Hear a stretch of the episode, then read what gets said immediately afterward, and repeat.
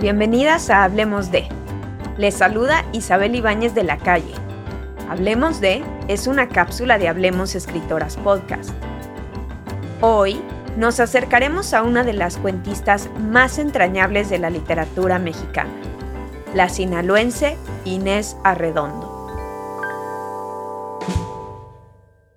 Y así te quedas viuda y rica y tan virgen como ahora, le dicen a Luisa, el personaje principal de uno de los cuentos más famosos de Inés Arredondo titulado La Tsunamita.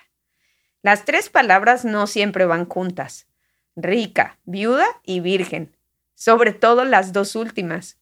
Sin embargo, es lo que podría suceder si Luisa acepta casarse con su tío enfermo, quien desea dejarle toda su fortuna a cambio de ser su esposo tan solo unas horas.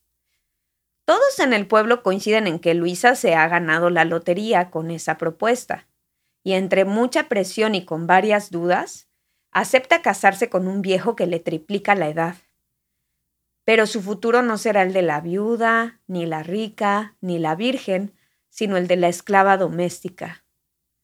En efecto, jamás olvidaré mi reacción al leer este cuento 20 años atrás. ¿A quién se le había ocurrido una idea tan aterradora? ¿Cómo podía esta escritora en tan pocas páginas hablar de incestos, abusos, machismo, religión y ese México profundo de mitades del siglo XX con tanta agudeza? Inés Amelia Camelo Arredondo nació en Culiacán, capital del estado de Sinaloa, en 1928. Su literatura representa una de las voces femeninas que logró ser medianamente escuchada en su tiempo. Y digo medianamente porque a pesar de haber ganado el premio Javier Villaurrutia en 1979, y aunque la Universidad Autónoma de Sinaloa le diera un doctorado honoris causa poco antes de su muerte en 1989, Arredondo no siempre es reconocida como una de las voces más emblemáticas de la literatura mexicana y latinoamericana del siglo pasado. Y es que se le ha conocido poco en comparación con autoras como Elena Garro, la misma Rosario Castellanos o Elena Poniatowska, pero también autoras de otros países como la uruguaya Cristina Perirossi o la puertorriqueña Rosario Ferré. Aún así, sus narraciones marcan un parteaguas en la literatura escrita por mujeres, pues abordó temas tabú para la sociedad de su tiempo temas que aún resuenan en los lectores y se sienten muy actuales.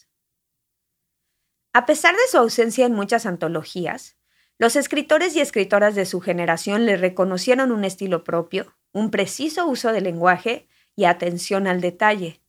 Formó parte de las élites intelectuales de la época. Estudió letras hispánicas en la UNAM, donde después sería profesora invitada. También dio clases en la Universidad Iberoamericana y en la Escuela de Teatro del Instituto Nacional de Bellas Artes. Durante toda su vida participó activamente en programas culturales. Se casó con el escritor español naturalizado mexicano Tomás Segovia en 1958. Tuvieron tres hijos y se divorciaron siete años después.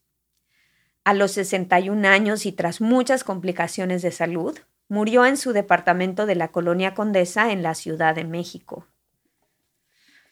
Una de las características que más sorprende de la literatura de Arredondo es el misterio que rodea a los personajes. Por un lado se nos revela su intimidad, pero por otro se nos niega su deseo. Se trata de un espacio inalcanzable y atractivo a la vez.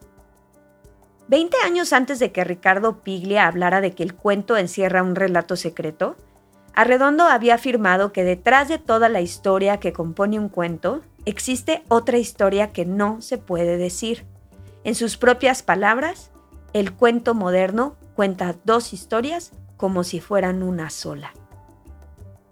Esto que parece un poco abstracto es parte de una magia escrita con palabras que el lector siente con intensidad.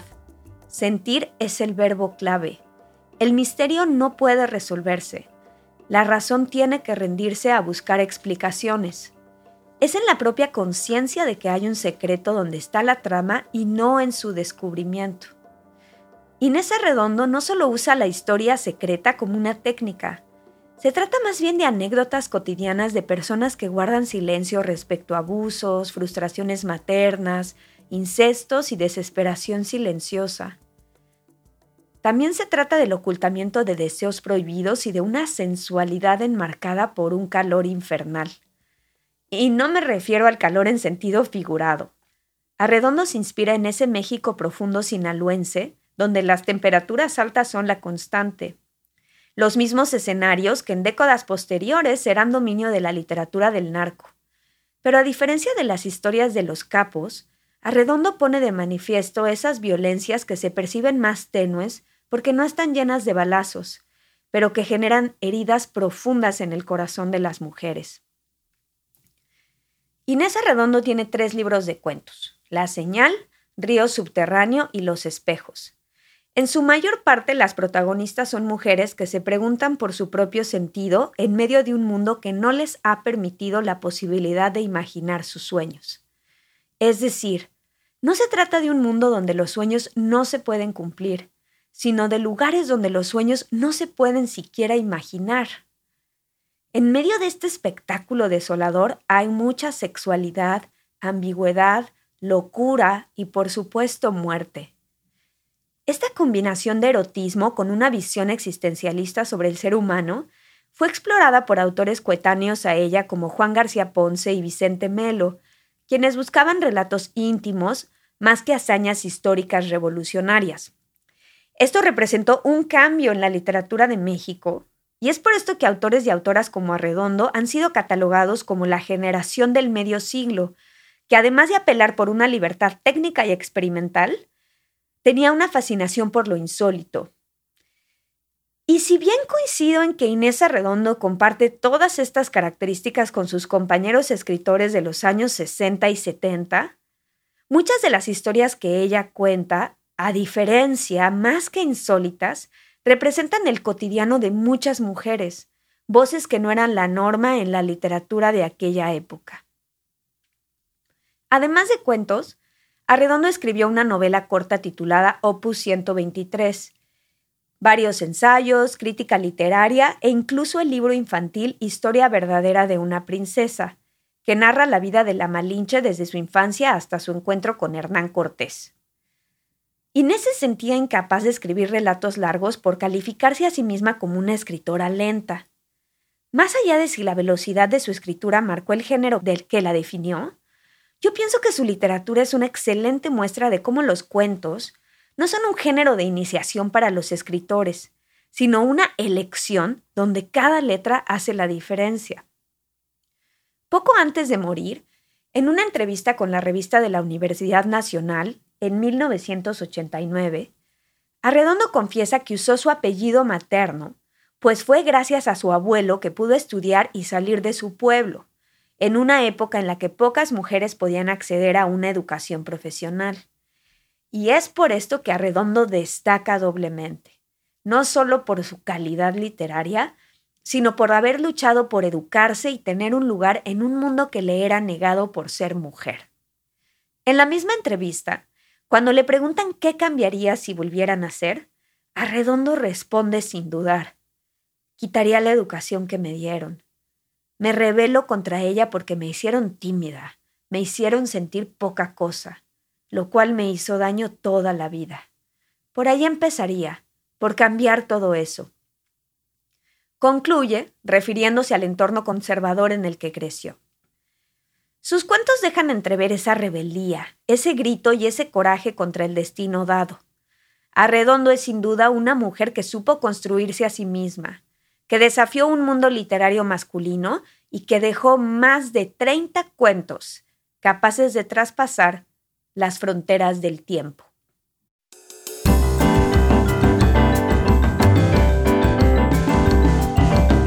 Esto fue Hablemos de una cápsula de Hablemos Escritoras Podcast. Yo soy Isabel Ibáñez de la Calle. Agradezco a todo el equipo de producción que hace posible Hablemos Escritoras. Nos escuchamos en la próxima entrega.